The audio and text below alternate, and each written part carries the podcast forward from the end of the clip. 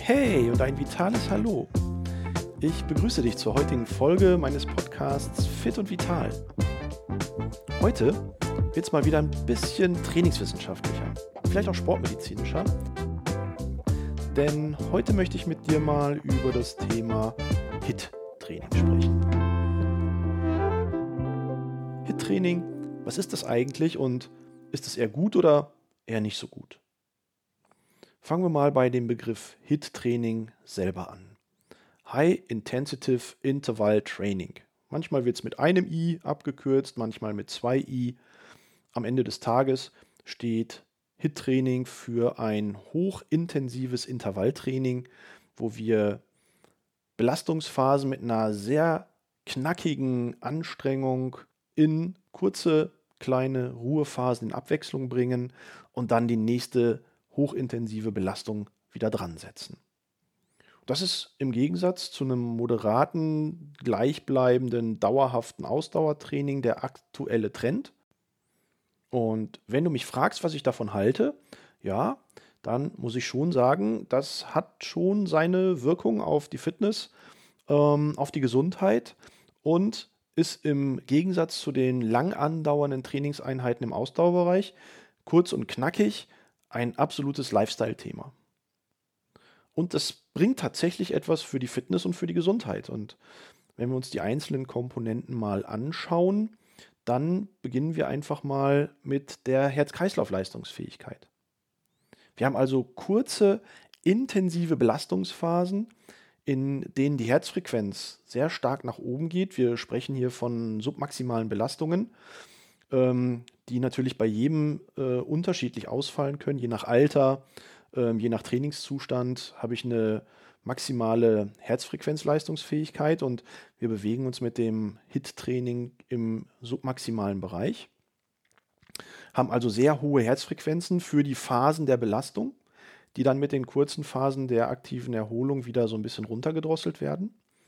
Und gleichzeitig erhöhen wir in dieser Zeit natürlich auch unser Schlagvolumen, weil es muss mit einer hohen Herzfrequenz das Blut durch den Körper gepumpt werden. Als Trainingseffekt auf Dauer ökonomisieren wir hier unsere Herztätigkeit, reduzieren in Ruhe unseren Ruhepuls und haben so eine gesunde Wirkung für unser Herz. Hinzu kommt beim Herz-Kreislauf-System die positive Auswirkung auf die Gefäße. Denn durch den schnelleren Blutfluss, den wir mit der hohen Herzfrequenz haben und auch mit dem größeren Schlagvolumen, was damit verbunden ist, erweitern wir unsere Blutgefäße. Die werden dadurch besser durchblutet. Wir sprechen hier von einer verbesserten Durchflusseigenschaft äh, der Gefäße. Das Fachwort dafür ist die verbesserte Dilatation. Also das Blut kann besser durch die Gefäße fließen, weil die Gefäße sich erweitern können. Und gleichzeitig wird die Gefäßwandsteifigkeit reduziert. Das heißt, die Gefäße werden quasi trainiert. Die Beweglichkeit, die Dehnbarkeit der Gefäße wird trainiert und die Gefäße werden dadurch elastischer. Das ist gerade in stressigen Situationen im Alltag nicht ganz unwesentlich, weil weniger elastische Gefäße neigen dann oft dazu, dass sich kleine Verletzungen bei Bluthochdruck in den Gefäßen entwickeln, die dann natürlich wieder verschlossen werden müssen. Und hier ist ja dann oft die Gefahr für Herzinfarkt und Schlaganfall gegeben, wenn sich diese Gefäßverschlüsse lösen, durch das Kreislaufsystem entweder in die Herzkranzgefäße gepumpt wird, wo es zu Verstopfungen führt, oder vielleicht in die ähm, Halsarterie, die ähm, dann ins Gehirn hochgeht. Also dementsprechend haben wir durch HIT-Training sowohl fürs Herz, aber auch für die Gefäße einen positiven Einfluss zu beobachten. Hinzu kommt, dass wir den Stoffwechsel natürlich absolut steigern, denn durch diese hohe Intensität der Belastung erhöhen wir im Rahmen des metabolischen Äquivalents für die Zeit der Belastung unseren Kalorienverbrauch sehr drastisch. Ja, ähm, wir sprechen ja bei intensiver Belastung, wenn wir im Rahmen des metabolischen Äquivalents die Kalorien, den Kalorienverbrauch um mehr als das Sechsfache erhöhen. Und das tun wir hier im Training auf jeden Fall, denn ähm, ja, in der Muskulatur wird ähm, sehr viel Energie verbrannt, Glukose wird in der Muskulatur besser aufgenommen und verbrannt Und gleiches gilt natürlich auch für den Fettstoffwechsel, der im Rahmen des HIT-Trainings aktiviert wird. Und so werden Fettsäuren in der Muskulatur viel besser verwertet und wenn ich das regelmäßig mache, kann ich dadurch möglicherweise auch meinen Körperfettgehalt reduzieren.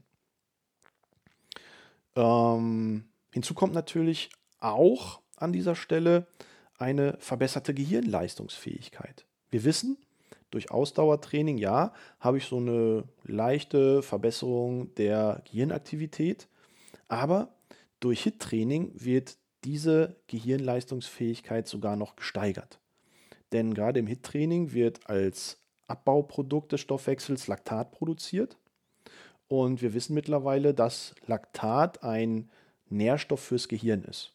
Nervenzellen verbinden sich neu durch Laktat. Nerven ähm, werden durch Laktat etwas dicker ummantelt und so durch ähm, sind sie besser geschützt, möglicherweise auch gegen Demenz- und Alzheimer-Erkrankungen. Und deswegen ist hochintensives Intervalltraining durch den Abbaustoff Laktat, der sich dann im Gehirn als Nährstoff entwickelt, ein sehr gutes Training für das Gehirn. Also, wenn ihr mich jetzt fragt, HIT-Training ja oder nein, bin ich immer ein Freund davon zu sagen, okay, es muss jetzt nicht immer nur HIT-Training sein, aber zwischendurch mal eine hochintensive Workout-Einheit einfließen zu lassen, einmal in der Woche oder alle 14 Tage, ist auf jeden Fall erstmal gut für die Abwechslung im Training, andererseits aber auch gut für die körperliche, gesundheitliche und geistige Entwicklung im Training. Aber ich muss dazu sagen, HIT-Training ist an dieser Stelle auch nicht direkt für jeden etwas. Denn eine gewisse Trainingserfahrung, eine gewisse Belastbarkeit und auch das Gefühl für Belastung sollten schon vorhanden sein. Deswegen empfehle ich HIT-Training jetzt nicht unbedingt für Trainingseinsteiger. Aber sobald ich so eine gewisse Trainingserfahrung mitbringe, ist HIT-Training auf jeden Fall zu empfehlen. Dazu gehört aber auch, dass ich natürlich körperlich im Bereich des Herzens, im Bereich der ähm, Gelenke und der Wirbelsäule, dass ich voll gesund und belastbar bin und dass ich natürlich berücksichtigen muss, dass ich das Ganze in einem gut aufgewärmten Zustand für Gelenke und Muskulatur betreiben muss. Denn Warm-up, ein gutes Warm-up gehört in jedes Hit-Training dazu. Genauso wie hinterher ein gutes Cooldown, um die Herzfrequenz wieder runterzubringen. Und dementsprechend ist Hit-Training wie jedes andere Training bestehend aus Warm-up, Hauptteil mit Hit-Training und Cooldown zu betrachten. Und wenn du das alles berücksichtigst, dann bist du mit einem Hit-Training super gut aufgestellt. Und dazu gibt es tolle Übungen in Workout-Form, die man miteinander kombinieren kann. Und wenn du Lust hast, schau doch einfach mal bei mir in den Social-Media-Kanälen unter Kunert Gesundheit. Dort gibt es freitags immer eine Übung der Woche mit Videos und kleinen Erklärungen. Und da sind auch ein paar intensive, anstrengende Übungen bei, die man sehr schön in ein Hit-Training kombinieren kann. Ich wünsche dir dabei viel Spaß und sage jetzt einfach mal bis bald, dein Christian Kuhn.